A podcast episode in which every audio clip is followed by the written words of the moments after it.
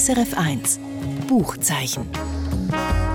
Präsentiert von Exlibris, Ihr Onlineshop für Bücher und E-Books. exlibris.ch Und wie immer sind wir heute wieder am Literaturstammtisch. Mit mir am Tisch sitzen Annette König und Katja Schönherr. Anne König ist mit dem Roman Schnell leben von der französischen Schriftstellerin Brigitte Giraudot. Das ist ein Roman, wo sich die Frage stellt, wie man weiterlebt, wenn man den Partner verloren hat, jung verloren hat, beispielsweise bei einem Töpfunfall. Und Katja Schönherr ist hier mit Paradiesischen Zuständen vom deutschen Autor Henry Maximilian Jacobs und dort geht es ums Thema Geschlechtsanpassung. Das also unser Angebot im Buchzeichen auf SRF 1. Mein Name ist Michael Luisier. Annette, Katja, ganz herzlich willkommen. Hallo. Hallo. Queere Roman, mit dem fangen wir an. Queere Romane sind im Moment gerade sehr im Trend. Das bekannteste Beispiel in letzter Zeit ist Kim de l'Horizon mit dem Roman Blutbuch. Dort ist es darum gegangen, wie es ist, wenn man aufwächst mit dem Gefühl, nicht eindeutig einem Geschlecht zuzugehören, also eben non-binär zu sein. Mhm. In paradiesischen Zuständen von Henry Maximilian Jacobs ist das ähnlich. Aber es ist doch recht anders, oder Katja? Mhm, genau. Es, ähm, ja, bei Kim de l'Horizon ging es ja ums weder noch, also sich weder als Mann noch als Frau fühlen, mhm. sondern als beides, als fluides Wesen sozusagen. Und hier in diesem Buch, in Paradiesische Zustände von Henry Maximilian Jacobs, da ist es anders. Da geht es nicht darum, sich mehrgeschlechtlich zu fühlen, sondern sich schlichtweg, oder ja, in Anführungsstrichen, schlichtweg sich im falschen Körper zu befinden. Also das innere und das äußere Geschlecht stimmen nicht überein. Und die Hauptfigur nimmt dann eine Transition, eine Transition oder eine Geschlechtsanpassung vor. Und was heißt das jetzt konkret? Also mhm. erzähl mal ein bisschen von der Handlung. Genau, ganz bitte. konkret machen wir das jetzt mal. Äh, es geht um die Niki, die ist so Anfang 20, gerade mit der Schule fertig und ja, eigentlich sagen ja alle, geht jetzt so richtig das Leben los, aber bei Niki geht gar nicht so richtig los und irgendwie Zukunft ist gefühlt nur irgendwas, was sie hinter sich bringen will. Also ihr geht's wirklich nicht gut. Sie duscht nur im Dunkeln, die vermeidet jeden Blick in den Spiegel. Sie fixiert so ihre Brüste mit so Mullbinden, damit unterm T-Shirt ja keine Wölbung zu sehen ist. Ja, und auch im Sommer, selbst an den heißesten Sommertagen geht sie an Strand wirklich nur im, ihre Freundin sagt, äh, im Schneeanzug, also mit mehreren Schichten be bekleidet. Und ja, also sie, sie sieht am Strand auch immer nur diese Leute, die sich scheinbar so wohlfühlen in ihrem Körper und Ihr geht es eben ganz anders. Sie hasst ihren Körper und es dauert für sie auch doch ziemlich lange, bis sie dann es schafft, sich einzugestehen, dass irgendwie ihr Fühlen nicht mit dem übereinstimmt, was die Außenwelt sieht. Also die Außenwelt sieht eine Frau, aber sie selber fühlt sich eben nicht als Frau. Und dann entschließt sie sich, ich fasse jetzt mal alles zusammen, sie entschließt sich dann zu einer Hormonbehandlung und dann wird die Stimme tiefer, der erste Bartflaum kommt, die Körperkonturen werden kantiger und Niki benennt sich dann auch um in Johann und Johann lässt sich dann auch die Brüste und die Gebärmutter entfernen. Okay, jetzt verrate ich schon ganz einen Haufen, gell? also man will ja auch nicht spoilern. Nee, es ist auch gar kein Spoilern. Also wir fangen nämlich die Geschichte fängt tatsächlich damit an, dass wir schon erfahren, dass die Hauptfigur jetzt Johann heißt und dass es eine Rückblende ist. Also wir wissen schon in Anführungsstrichen, dass es gut ausgeht, dass eben diese Transition, diese Geschlechtsanpassung stattgefunden hat. Und es geht gar nicht um dieses Ergebnis so richtig, sondern es geht um diesen Prozess, also diesen langen, qualvollen, aufwendigen Prozess dahin, also sich zu entscheiden oder das überhaupt erstmal zu merken, was ist das Problem, sich dann zu entscheiden, was mache ich damit und welch, was das dann auch bedeutet, ne? also diese bürokratischen Hürden, die ganze medizinische Behandlung. Wir lernen diesen Prozess kennen. Gibt es denn ein Schlüsselerlebnis von ihr? Von der Niki, dass sie dann die Geschlechtsanpassung umsetzt? Nee, das ist dann wirklich eine Ansammlung von diesen ganz vielen Momenten. Ähm, nee, das merkt man aber auch so gut. Also es sind so, so viele Sachen, die sich anstauen. Immer dieses, dieses Duschen, diese äh, Beziehungen, die, die, die nicht funktionieren, dieses ich glaube, ein, an einer Stelle, ich, den Nachnamen, der ist mir jetzt entfallen, aber sie wird dann mal Frau so und so gerufen. Wenn man jetzt einen Schlüsselmoment sucht, war es vielleicht das, dass sie dann so gemerkt, nee, das, das stimmt nicht, dass ich jetzt als Frau so und so gerufen werde. Und der Titel Paradiesische Zustände, also ist denn das das, was sie dann am Ende erreicht? Oder, oder der Wunsch eben können frei sein? Das äh, könnte das eine sein. Das andere damit diese paradiesischen Zustände, das zeigt auch diese ganze Ironie des Buches. Das ist nämlich noch eine andere Ebene. Das klingt jetzt so ernst und qualvoll, aber das Buch ist wirklich ein witziges Buch. Also diese Erzählstimme hat so einen richtigen Galgenhumor. Da wird sich über ganz viel lustig gemacht, vor allem über sich selber auch. Und diese paradiesischen Zustände ist dann irgendwie auch so eine Ironie von unserer, äh, oder ein ironischer Begriff auf unsere Welt, in der irgendwie alles nicht so richtig stimmt. Der Autor, der dahinter steckt, Henry Maximilian Jacobs, das ist eigentlich ein Schauspieler und er ist als Musiker tätig. Und das ist sein erster Roman. Gibt's, also ich frage jetzt mal, ist das autobiografisch oder gibt es irgendetwas, was ihn dazu inspiriert hat? Ja, also er musste nicht so viel recherchieren.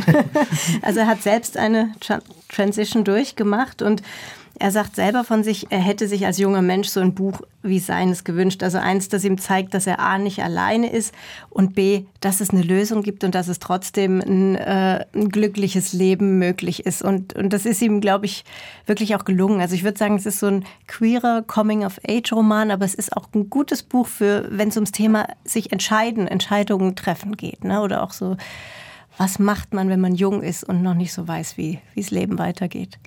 In dem Sinn ist das eigentlich schon ein ganz spezielles queeres Buch. Es ist schon fast ein Alleinstellungsmerkmal wegen dem Humor, auch dem, dem ironischen Blick oder eben vielleicht auch der Situationskomik genau. im Umgang mit Genau, dem. also ich finde das auch eine, nochmal eine schöne Herangehensweise, auch weil es, also es spielt in Berlin er nimmt dann auch so, also der Johann oder Niki oder Johann arbeitet in einer Start-up-Würstchenbude. Ne? Also es ist eine ganz normale Wurstbude, in der es Pommes und Würstchen gibt und noch so Ingwer-Shots für hinterher, damit, damit man sich gesund fühlt. Aber es ist eine stinknormale äh, Würstchenbude und die ist aber natürlich eine Start-up-Wurstbude. Oder also da wird so diese, diese, dieses Berliner hippe Leben auf die Schippe genommen oder gegen Ende hin, äh, als diese ganze medizinische Anpassung so stattfindet, darf dann Johann beim Chirurgen mal in der in Anführungsstrichen Pimmelkiste wühlen und sich Penisprothesen äh, anschauen, die es da so gibt. Und das ist, das ist dann auch gar kein Galgenhumor mehr. Also das in der Pimmelkiste wühlen, das ist dann wirklich auch so ein richtig befreites Fröhlichsein, diesen Schritt gemacht zu haben. In der Pimmelkiste wühlen.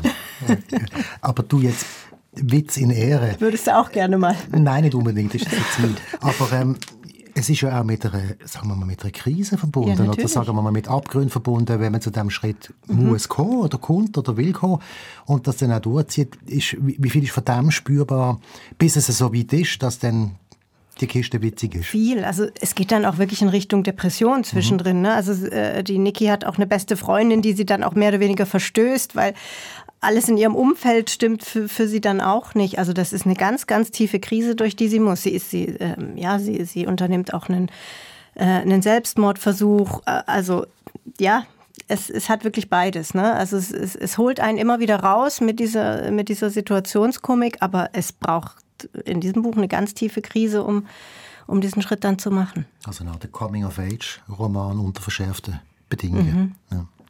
Eben auch vielleicht in einer gewissen Jugendsprache geschrieben? Ganz äh, leger, locker, juicy.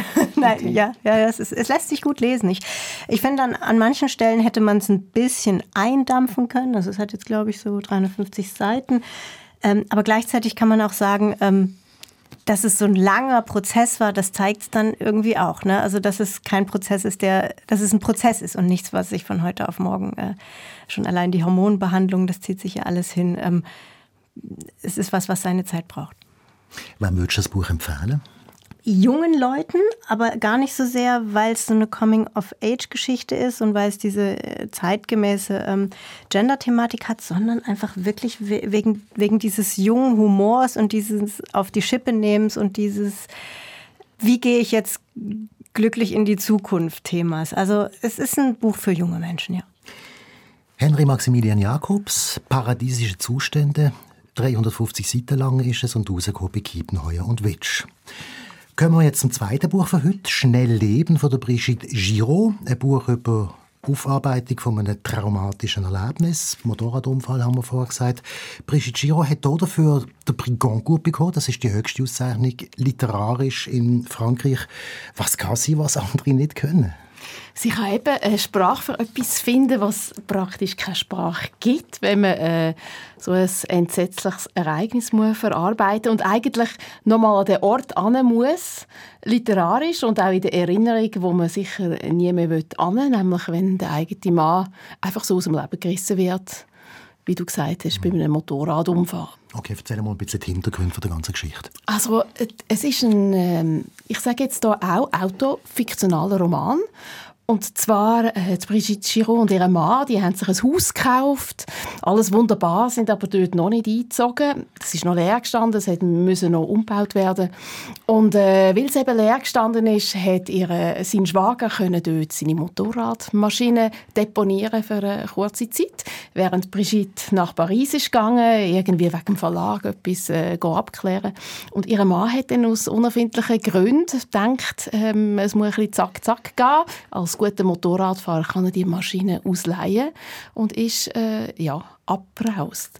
Und dann bei einer roten Ampel, nach einer Bremse, wo er wieder angefahren ist, hat es ihn aufgenommen, die Maschine, also wie beim Rodeo, und abgeworfen und unter ein Auto geschleudert. Also, geschleudert. Also man kommt, wenn man das hört, also Hühnerhaut über und ich meine, für die Brigitte Giraud, das ist ein Erlebnis, das 25 Jahre her ist.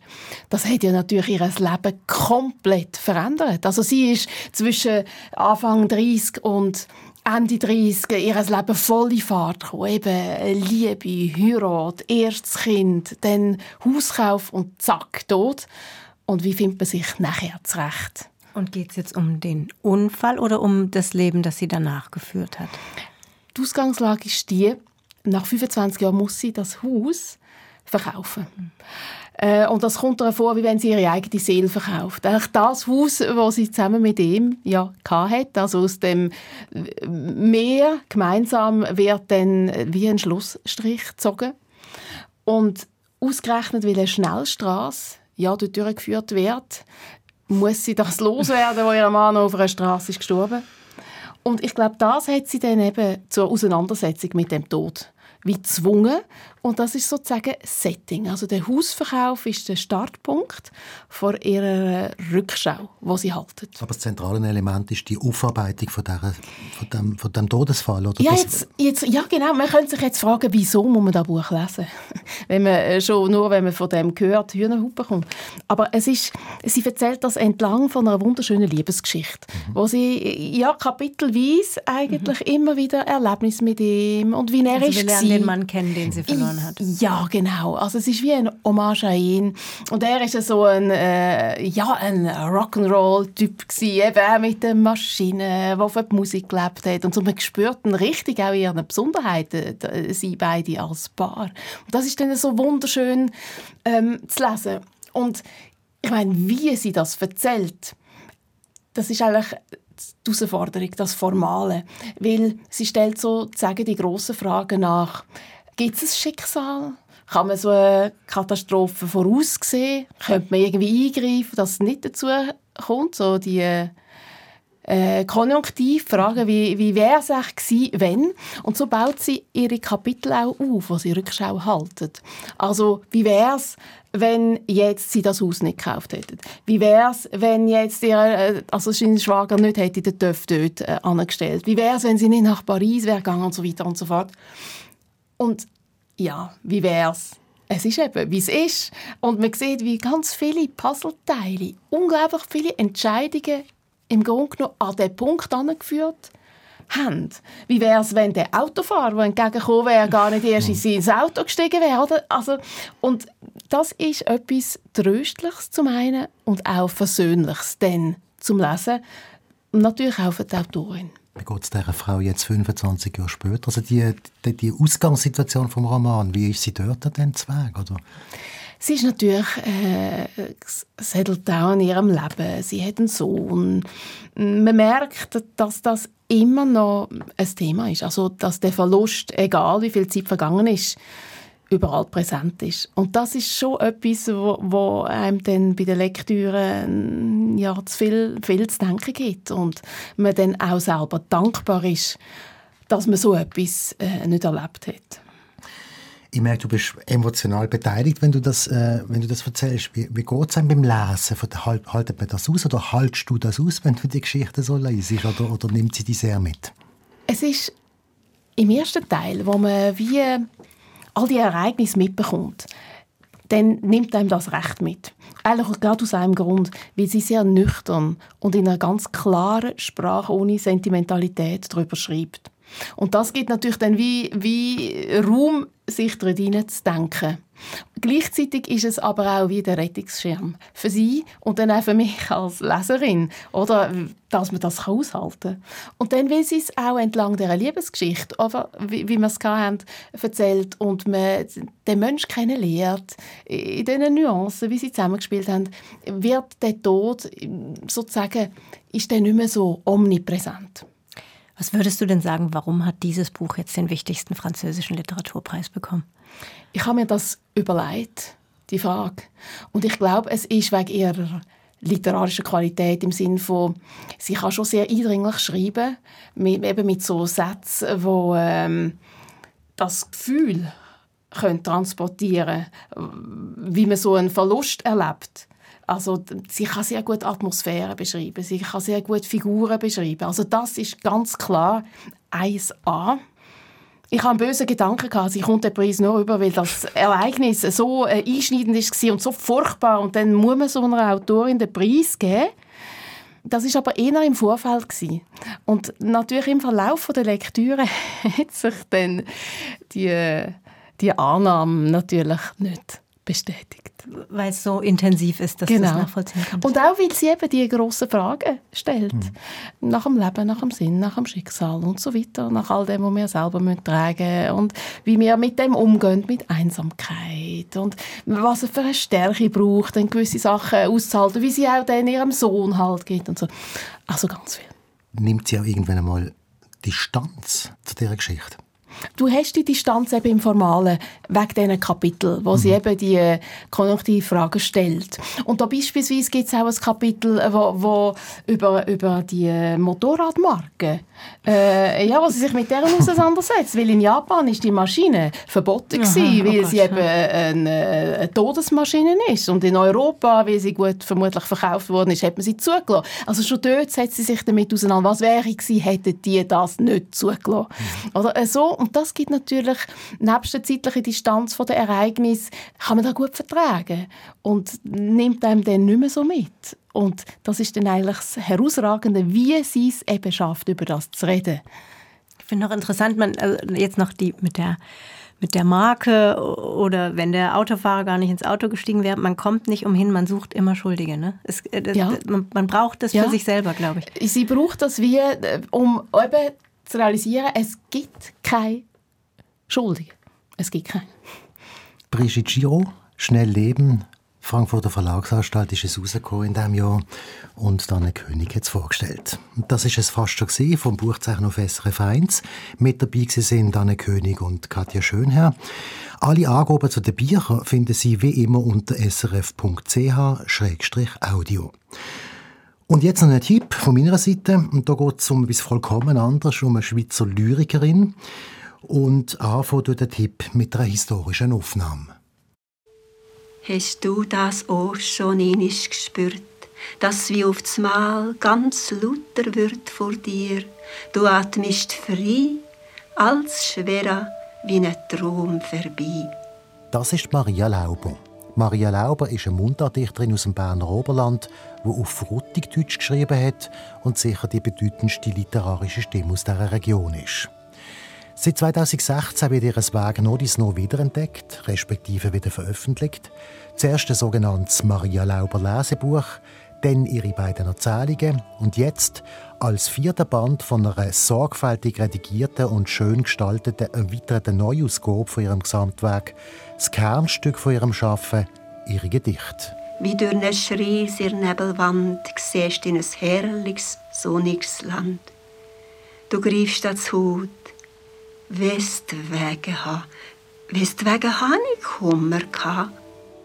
Themen von der Maria Lauber ihrer Gedichte sind Natur, das Tal, Tier, die Landwirtschaft, aber auch Liebe, unglückliche Liebe, Sehnsucht, Einsamkeit bis hin zu Depressionen und Ängsten.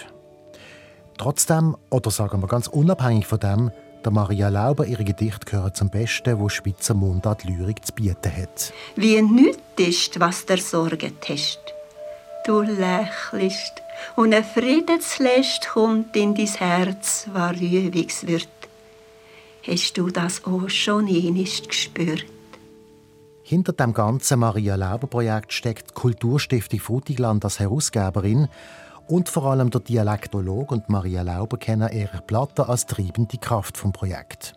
Und noch jemand ist wichtig in dieser ganzen Sache. Der Berner Oberländer Singer-Songwriter Trummer, der die Gedichte von Maria Lauber vertont und sie zusammen mit der Nadia Stoller aufgenommen hat. Und übrigens auch live spielt, was wesentlich dazu beigetragen hat, dass man unterdessen Maria Lauber wieder kennt im Berner Oberland. Einige von diesen Vertonungen sind übrigens auch auf einer CD, wo Teil ist von dem neuen Gedichtband. Wie Lobs ist mir mein Bröseland und es jetzt halbe im Gant. Ich kann da gleich daheim sein und Zwiedli ist mir so vorbei. Wie Lobs ist mir mein Bröseland. Maria Lauber Gedichte in frutiger Mundart, herausgegeben von der Kulturstiftung Frutigland und erschienen beim Zeitglocken Verlag. Und das ist es jetzt endgültig vom Buchzeichen auf SRF 1. Mein Name ist Michael Luisier. SRF 1 Buchzeichen. Präsentiert von Exlibris, Ihr Onlineshop für Bücher und E-Books. exlibris.ch